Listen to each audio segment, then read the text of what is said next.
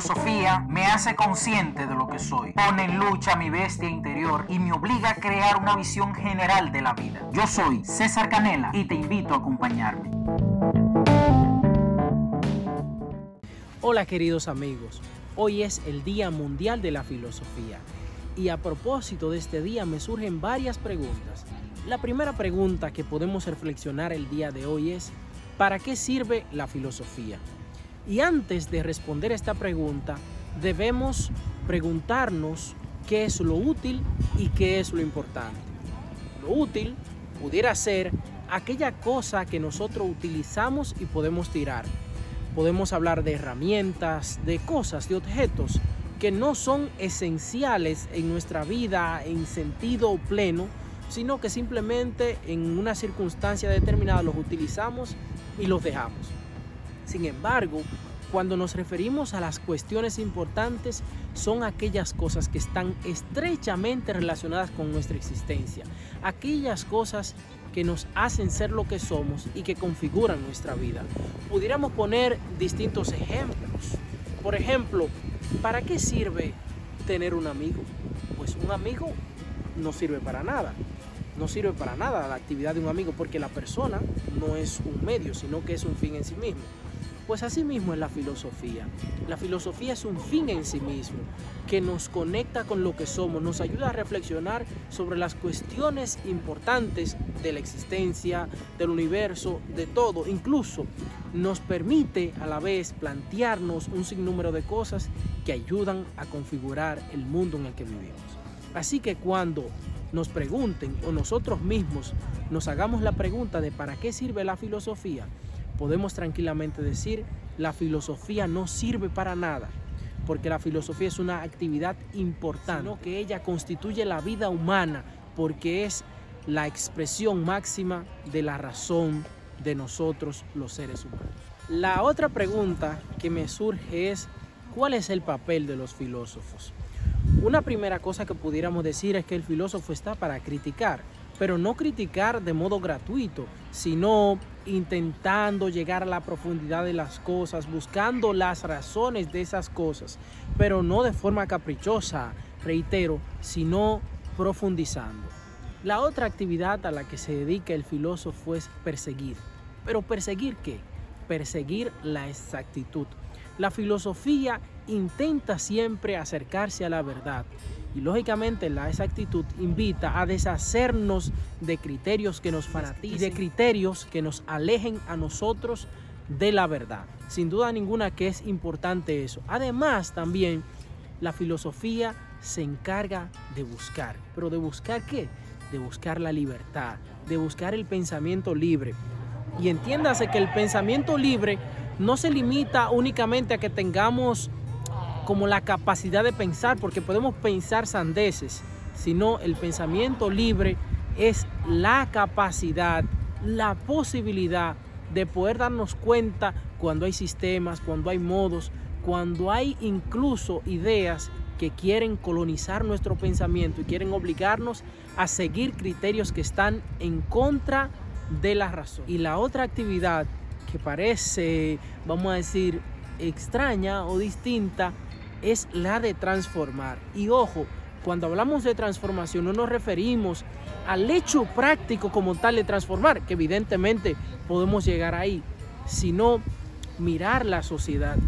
No solo eh, hacer un análisis de la sociedad por hacer un análisis, sino con la intención de aportar algo nuevo al mundo del conocimiento, o, o a lo mejor si no se puede aportar algo nuevo al mundo del conocimiento, aportar una pregunta nueva, una nueva visión del mundo para que entonces podamos seguir. La transformación no significa hacer cambios por cambios, no significa perseguir el progresismo ad infinitum, sino con criterios, pensando qué cuestiones que tradicionalmente están, realmente invitan al mantenimiento de la dignidad humana y qué cuestiones no. Entonces, transformar aquellas cosas que sean necesarias transformar y mantener, profundizar aquellas cosas que realmente han funcionado y que nos han permitido ser libres en la dimensión máxima de la condición humana.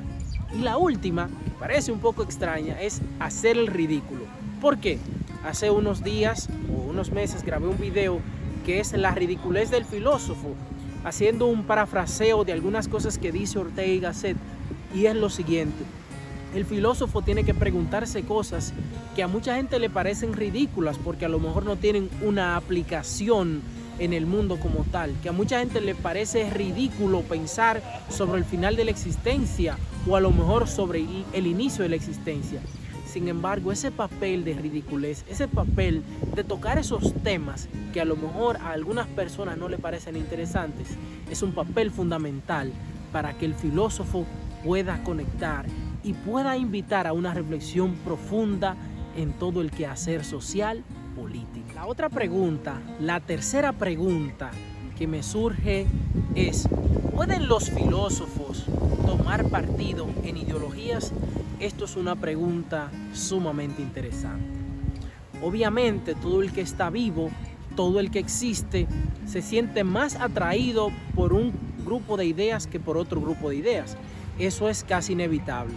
Sin embargo, el filósofo debe hacer un esfuerzo de observar sus ideas y de observar sus creencias para descubrir en ellas las posibles falacias, los posibles sesgos y las posibles cosas que le alejen de la exactitud. No es una tarea fácil porque muchos de nosotros nos acomodamos en doctrinas, en modos de pensamiento, creyendo que tenemos nosotros a lo mejor la verdad. El primer ejercicio que tenemos que hacer es darnos cuenta de que sí, de que nos acercamos a la verdad a través de la razón, a través del análisis de muchos aspectos de la realidad, pero que no tenemos la verdad absoluta y que necesitamos establecer un diálogo con otras personas, con otros individuos que nos ayuden también a construir un pensamiento que sea integrador, que nos ayude a construir a través de la perspectiva una libertad, una visión completa. La otra dimensión eh, que hay que tener clara es que el filósofo no, puede fanatizarse, no puede estar haciendo lobby. Bueno, vamos a decir, sí puede, porque es libre, puede. Pero hay que tener cuidado porque la filosofía no es una actividad decorativa, no es que uno estudia filosofía y se hace filósofo por estudiar filosofía, o es que uno eh, repite ideas de filósofo, lee textos y por eso se hace, se hace filósofo. No, el hacerse filósofo, el hacerse filósofa, implica descubrir dónde están estos aspectos de fanatismo, tanto en los aspectos legales, en los aspectos sociales, en los aspectos políticos, en los aspectos metafísicos, para poder de alguna manera invitar a la libertad y para de alguna manera también ser libre. Diciendo esto, me llega la alegoría de la caverna de Platón, un clásico que casi todo el mundo conoce, y es este Muchos de nosotros, si nos concentramos en el fanatismo, es como que estuviéramos en una caverna atados mirando a la pared y simplemente creyendo que las sombras proyectadas ahí son la verdad. Es necesario que nosotros salgamos de nuestras propias cavernas, que todos tenemos cavernas, todos tenemos estas cuestiones, a veces nos hacen sesgarnos y nos alejan de la verdad. Por eso es importante que nosotros mantengamos un diálogo, que dialoguemos con todo el mundo, incluso con quien nos parezca más dogmático, porque algo tienen que decir las personas, todo el mundo, desde sus convicciones y sus creencias, algo tiene que decir. El asunto es saber separar la paja del trigo y saber separar lo dogmático de lo que incluye la verdad de las cosas que nos presentan los demás. En definitiva, hagamos el esfuerzo de reflexionar profundamente, darnos cuenta de qué es la filosofía, de cuál es el papel de los filósofos y qué deben hacer los filósofos con las ideologías que se encuentran a su alrededor. Yo les invito a ustedes a compartir, a reflexionar.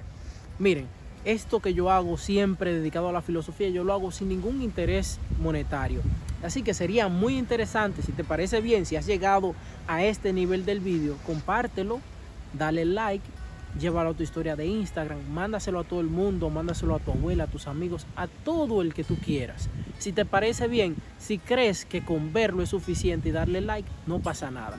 Lo importante es que nosotros mantengamos el desarrollo del pensamiento. A lo mejor no tiene que ser este vídeo, pueden ser otros vídeos relacionados con la filosofía para nosotros promover la libertad de pensamiento la crítica profunda y seria para construir y seguir soñando, como diría Lainis, el mejor mundo de los posibles. Así que queridos amigos, muchas gracias por su tiempo, muchas gracias por todo. Deseo que tengan un feliz Día Internacional de la Filosofía. Y a propósito de eso, como siempre, que la filosofía les acompañe. Hasta la próxima.